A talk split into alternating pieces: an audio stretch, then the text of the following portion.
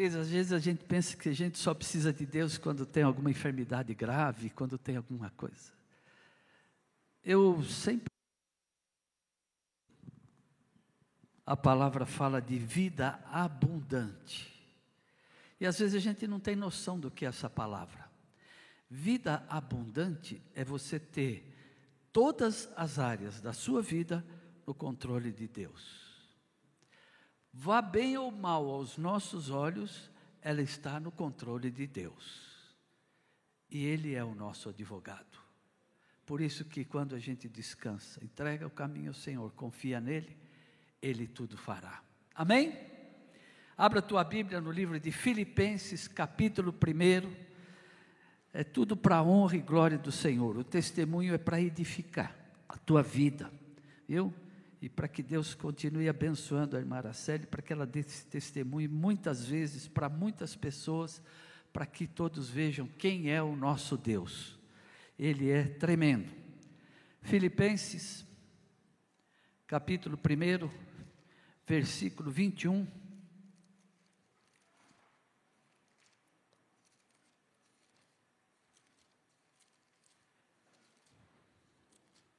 Aqueles que acharem, fiquem de pé. Filipenses 1, versículo 21 até o 24. E diz assim: porque para mim o viver é Cristo e o morrer é ganho. Mas se o viver na carne me der fruto da minha obra, não sei então o que devo escolher.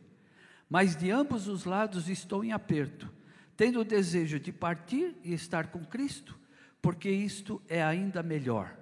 Mas julgo mais necessário, por amor de vós, ficar na carne. Senhor Deus, fala conosco agora, Pai nós queremos ouvir aquilo que o Senhor tem para o nosso coração, porque nós precisamos, ansiamos ouvir a tua voz e sair daqui alimentados, abastecidos do teu imenso amor. Fala, Deus, é o que eu te peço em nome de Jesus. Amém. Os irmãos se aceitem. Queridos, a nossa toda mudança, ela cria uma resistência. Quando nós precisamos mudar uma rotina, algo que nós fazemos, sempre haverá resistência, ou da nossa parte ou da parte envolvida com as mudanças. E há mudanças que elas são necessárias e há mudanças que elas são obrigatórias. As mudanças necessárias nós temos tempo de planejar, de fazer, de pensar, de analisar. Mas as mudanças obrigatórias, nós temos obrigação de pensar e praticar. Não dá para ficar esperando. Não dá para ficar pensando se vai acontecer ou não. E a nossa vida, quando encontramos a Cristo, ela é uma das obrigações de que precisa haver mudanças. Nós não podemos simplesmente dizer, ah, eu alcancei a salvação, estou salvo, me batizei e continua tudo igual. Porque aí não é salvação, aí não é mudança. Mas a mudança ela aparece de dentro para fora. Então, às vezes a gente quer que pessoas que se convertam, às vezes ela tem a sua forma de vestir, a sua forma de visar, e a gente quer que a pessoa passe a mudar a sua roupa, o seu brinco, ali a sua forma de.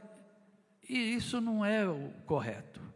Se não houver uma mudança de dentro para fora, não adianta mudar o exterior, porque o exterior, Deus não está olhando para o exterior, Deus não quer saber o que está acontecendo aí por fora, tua roupa, a marca que você usa, se você comprou na, ali na, na, barraquinha, se você comprou no bazar da IEP, que vai ser agora em, YouTube, em maio, ou se você comprou lá no shopping Guatemi. Deus não está preocupado com isso, Ele quer ver a mudança que acontece de dentro para fora.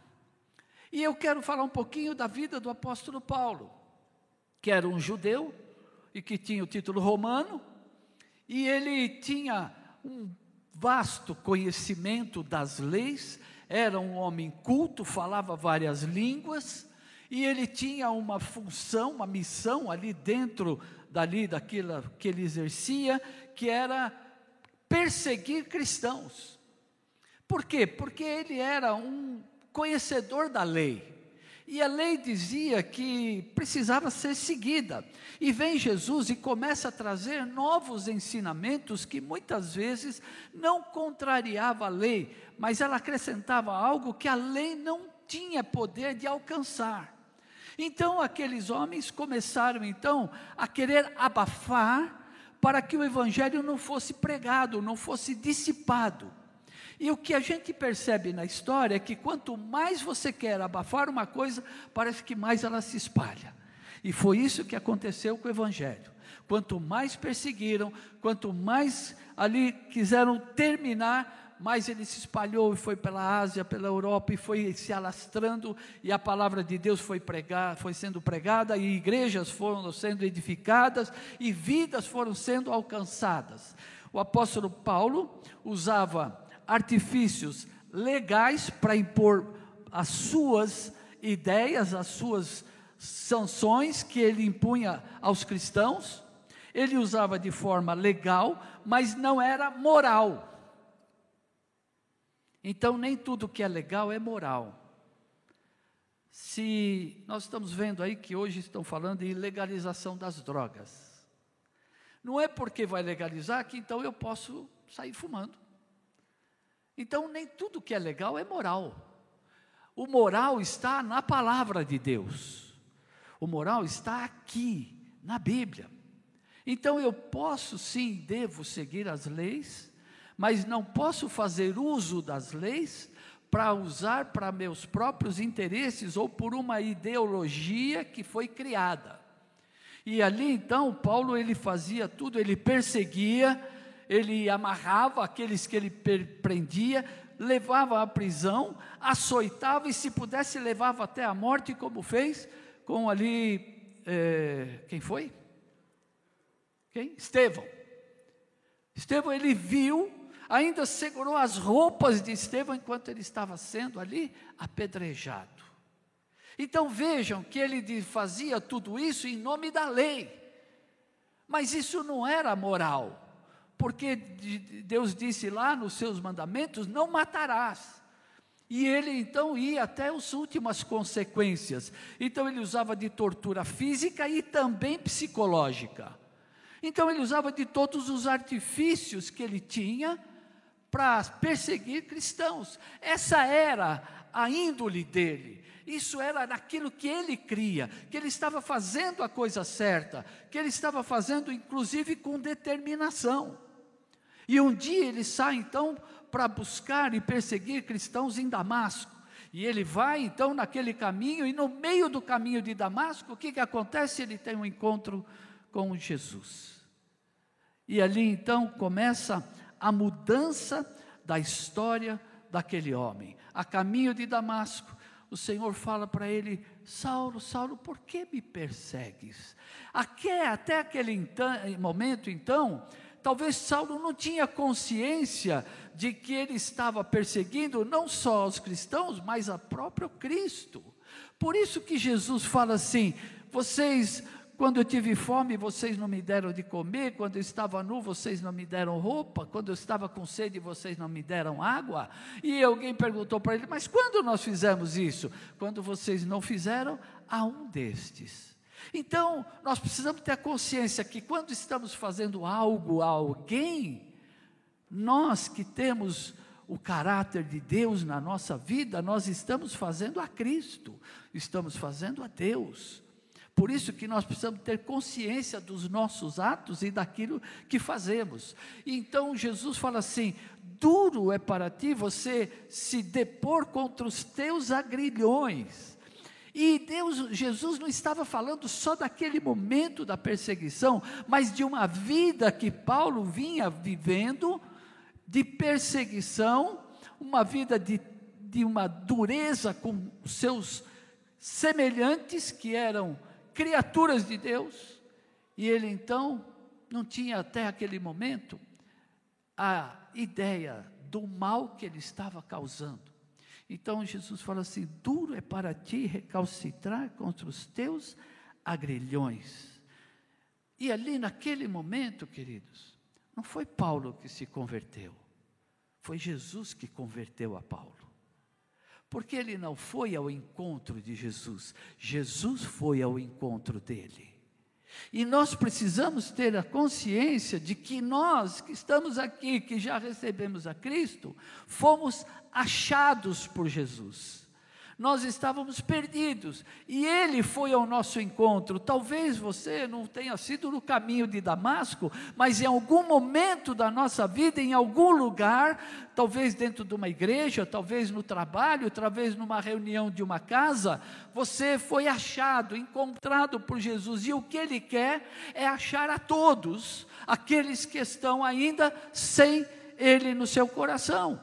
Esse é o propósito de Deus. Então ali foi Paulo que naquele caminho acontecem coisas estranhas na vida dele. Diz que ele caiu por terra. E aqui eu abro um parênteses que eu já vi muita gente falando que ele caiu do cavalo. Eu já olhei na Bíblia, não achei cavalo nenhum, mas em todo caso, né, eu acho que ele estava de pé e caiu com o rosto em pó. Rosto no chão, como era costume naquela época, quando a pessoa queria se humilhar diante de Deus, ele colocava o rosto em pó, o rosto na terra.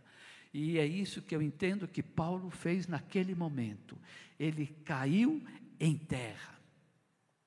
Ou seja, antes mesmo de Deus, Jesus, trabalhar naquele coração, ele já reconheceu o senhorio daquele que estava falando com ele.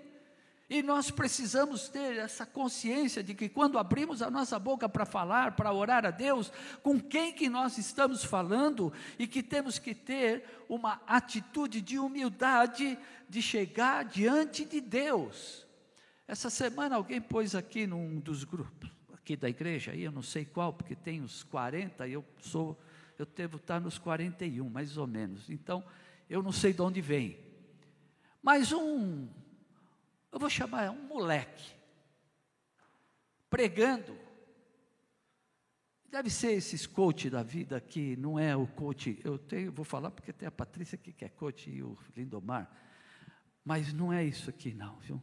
É aqueles que vão lá e não sabem nada de evangelho e querem levar aquilo que se prega nas indústrias, levar para dentro da igreja, mas a igreja que tem que levar para fora, viu?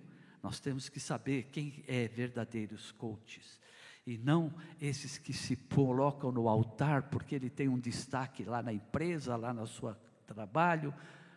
Muito cuidado com isso. E ele dizia que agora, como nós fomos justificados e que nós somos ali irmãos de Cristo, nós somos como Deus. Nós não precisamos pedir perdão para Ele. Então, ah, queridos, por isso que eu digo, cuidado com o que você ouve na internet. Nem tudo presta. A Bíblia diz: ouça tudo, retém o que é bom.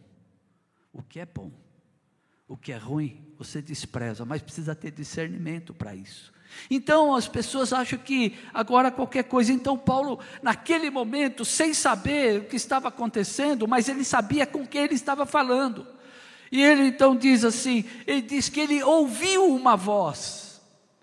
Eu não sei se você já ouviu a voz de Deus alguma vez, mas eu quero te dizer com toda certeza: se você deixar Deus falar, você vai ouvir a voz dele. Mas sabe o que acontece? Nós não damos tempo para Deus, porque às vezes a gente está com tanta pressa, que a gente ora tão correndo, ou como dizem por aí, uma oraçãozinha, que para mim não existe, ou é oração ou não é. Se é oraçãozinha, pode parar, porque não vai fazer efeito nenhum, vai parar ali no teto e vai descer de volta. Oração é oração, é tempo, para tudo, para, porque quando você vai abrir a boca, Deus para tudo para te ouvir, e você tem que parar tudo para Deus ouvir você, para Deus para ouvir Deus também. Então, quando você acabar de orar, não levanta e sai correndo, fique em oração. Você vai ouvir Deus falar. Você vai ouvir Deus falar com você. E às vezes Deus vai falar com vozes audível. Audível. Você vai ouvir. Tem gente que fala assim: eu entrei lá no meu quarto e ouvi, mas era muito nítida aquela voz. É Deus falando. E ele fala. E ele então ouviu uma voz. E quando Paulo cai com o rosto em terra e ouve aquela voz, ele reconheceu quem era que estava falando com ele. porque ele responde assim: Quem és, Senhor? O que tu queres, Senhor? Olha, se ele não soubesse, o que, que você quer? Quem é você? Quem está falando? Não é assim que a gente atende o telefone quando não sabe quem está ligando? Quem é? Quem está falando? Mas não, a resposta dele tinha endereço. Que tu queres, Senhor? O que o Senhor quer que eu faça? Naquele momento, Paulo estava sofrendo uma grande mudança na sua vida, a grande transformação da sua vida. E isso é testemunhado nos próprias, nas próprias cartas de Paulo. Então nós vemos que ali realmente aconteceu uma mudança de dentro para fora. Não foi que ele parou de usar roupa de romano, ele parou de usar o cabelo comprido ou cortou a barba para mudar a aparência. Não, ele não precisou fazer nada disso. Ele chegava nos lugares do mesmo jeito que ele sempre foi, tanto que as pessoas olhavam e diziam: "Peraí, não deixa ele entrar. Esse aí é aquele que persegue cristãos." Ele dizia: Não, não, agora eu sou um de vocês. Aquele que era perseguido, que perseguia, hoje eu sou perseguido. Aquele que condenava, hoje estou sendo condenado. Aquele que não cria, hoje sou aquele que crê. Houve uma mudança, uma transformação na vida daquele homem, que foi visível, que todos entendiam. E quando ele começou a pregar, muitos diziam: não é possível que seja esse o mesmo Paulo que perseguia, e agora ele fala de Cristo muito mais do que nós. Tanto que ele diz: Eu me considero como nada, o menor de todos, mas eu recebi de Deus e não de homem nenhum tudo aquilo que eu aprendi e ele falava com autoridade, com propriedade, e ele ia então, passou de perseguidor a perseguido, aquele que levava cartas para poder com autoridade prender cristãos, agora ele escrevia cartas para a salvação daqueles que davam cartas para ele, ele respirava, diz a palavra, ameaças de morte, sabe o que é respirar ameaças de morte? Você já viu os desenhos aí, um touro bravo, bravo, ele estava assim perseguindo os cristãos. Só que agora ele respirava o ar de Jesus na vida dele. Ele exalava o perfume de Cristo na vida dele. Ele lançava palavras de vida e não mais ameaças de morte. Mudou a vida daquele homem. Aquele que via e devastava igrejas onde tinham cristãos, ele ia lá e destruía. Agora ele era aquele que fundava igrejas. Por isso ele era chamado de apóstolo. Apóstolo, amados. Cuidado, que aí hoje todo mundo vira apóstolo.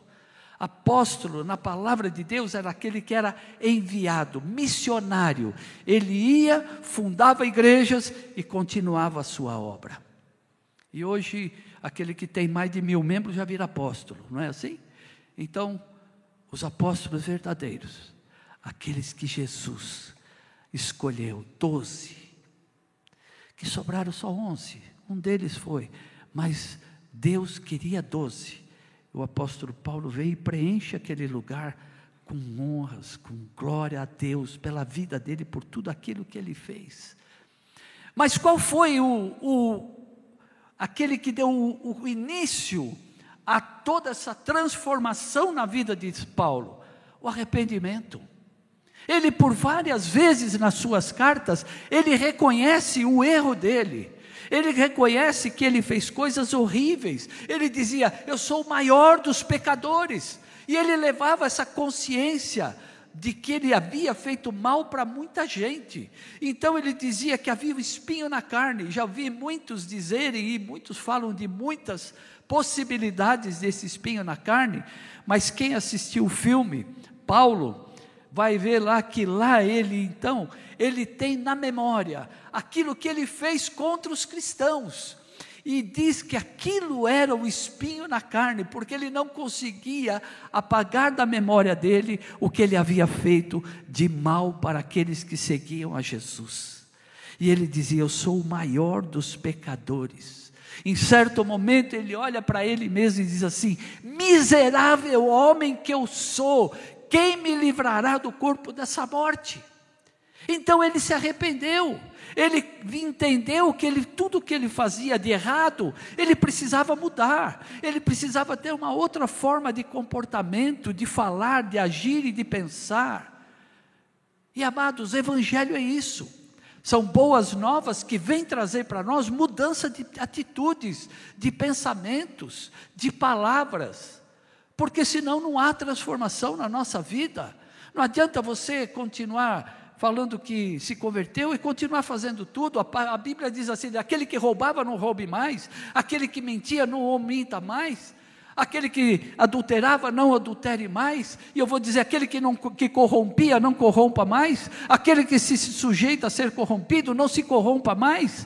Aquele que trai, não traia mais. Aquele que não lê a Bíblia, leia mais. Então é mudança de comportamento, porque se não houver mudança, não há salvação, não há libertação. Então aqui o apóstolo Paulo começa a falar de coisas que ele viveu. Ele sai de Jerusalém quando estava causando aquele alvoroço nas igrejas, porque todos os, os principais ali, sacerdotes, estavam ali incomodados com a presença de Paulo. Mas Deus o leva, através de outros irmãos, ele vai para a Arábia. E lá ele fica por três anos, sozinho, isolado. E uma coisa que me chamou a atenção é que quando ele sai de Jerusalém e vai para a Arábia, acabam os problemas lá em Jerusalém. Sabe quando você está num lugar e está uma confusão, aí você tira férias, tudo se resolve, aí você volta e fala, puxa, acho que o problema era eu. dá um peso, não dá? A gente fica meio, né? Aconteceu isso com Paulo. Quando ele estava lá, ele pregava aquela revolução, aquela briga, todo mundo querendo pegar Paulo. Aí ele vai embora, fica três anos ali isolado.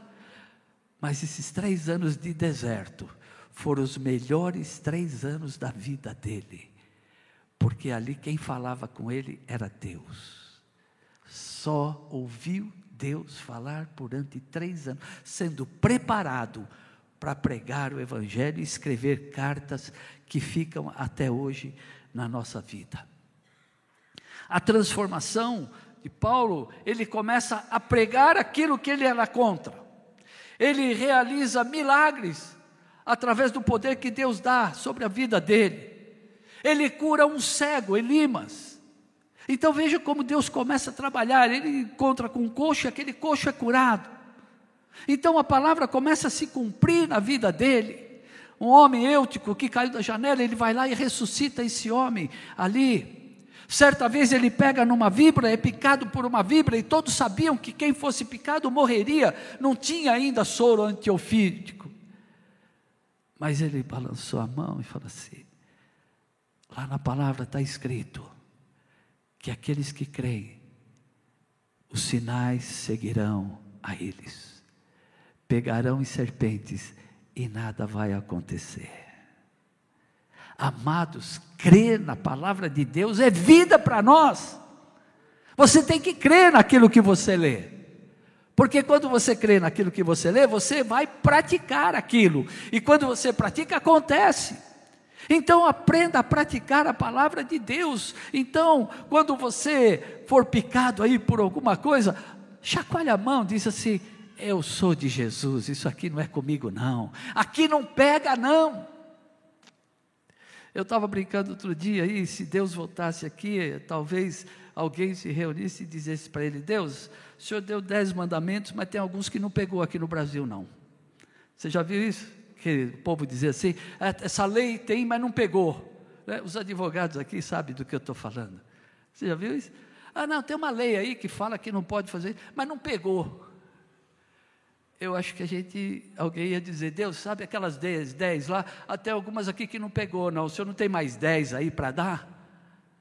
Não, queridos, Deus deu, aquele que Ele deu é suficiente para nós, não precisa de mais nada. Jesus veio, pegou as 10, se espremeu e falou: Vou dar só duas para você, para não ficar muito complicado.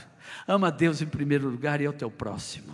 acabou. Se você fizer isso, os dez estão cumpridos, porque você não vai mentir, não vai roubar, não vai adulterar, não vai cobiçar, não vai fazer mais nada. Você só vai fazer o que? Adorar a Deus e amar o seu próximo. E é isso que Ele espera de nós. Ele não quer mais nada de nós além disso. Então vejam, terremotos aconteceram para abrir as portas da prisão para Paulo. Então veja que Deus, Ele vai agir a teu favor quando você age a favor dele. Eu vi uma frase que eu gosto muito, ela diz: Você só vai ter tudo de Deus quando você der tudo de, ser, de você para Ele. Enquanto não der, Ele não vai te dar tudo. Você vai recebendo picadinho, homeopaticamente. Mas quando você dá tudo para Deus, Ele é aquele que vai dar tudo para você. Então vejam que a mudança na vida do apóstolo Paulo é a mudança que tem que ter na nossa vida. E ele então faz declarações de versículos que a gente cita todos os dias, toda hora, em qualquer momento, mas ele citou em momentos de muita reflexão e de consciência daquilo que ele estava vivendo, e ele então, no meio das lutas, as dificuldades, ele sabia que muitas coisas ele não iria se livrar, mas ele diz: se Deus é por nós, quem será contra nós? Isso é consciência de que Deus talvez não te livre do problema, mas Ele vai estar com você no problema. Ele vai te ajudar, Ele vai te dar estratégia, Ele vai te socorrer. E Ele então vai caminhando e Ele diz assim: Eu não sei até onde eu vou ir, mas eu posso todas as coisas naquele que me fortalece. Isso é consciência de uma mudança de vida em nós, de uma esperança, de uma confiança em Deus, de que todas as áreas da sua vida, Ele vai estar junto com você e você vai poder estar com Ele. E eu acho que vocês viram aí na, na internet, e eu coloquei e quero encerrar com essa ilustração.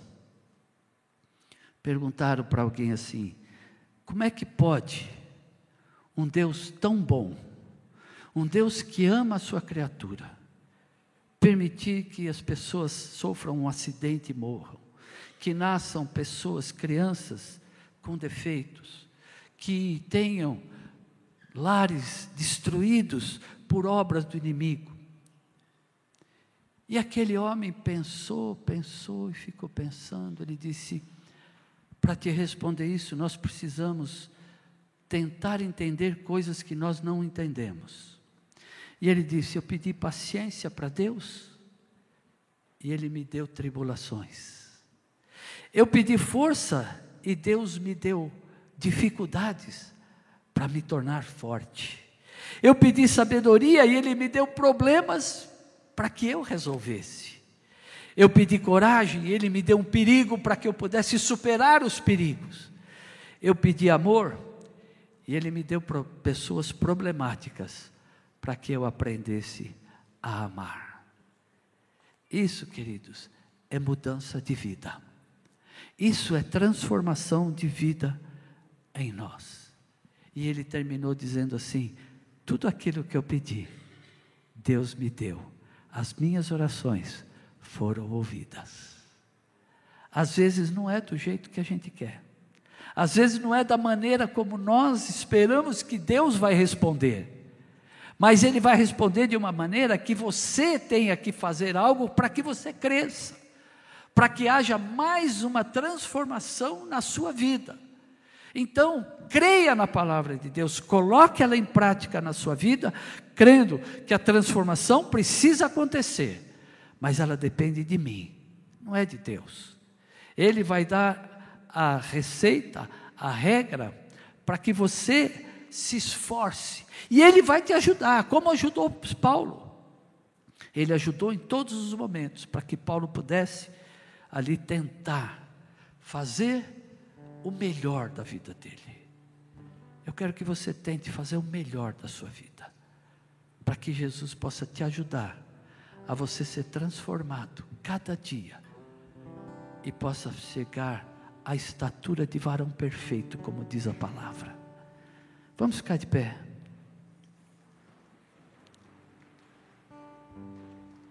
Esse caminho, queridos, é o que todos nós um dia já percorremos ou alguns vão ter que percorrer.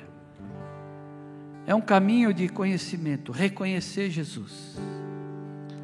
Reconhecer Jesus como seu Salvador, como Senhor, aquele que deu a vida por nós.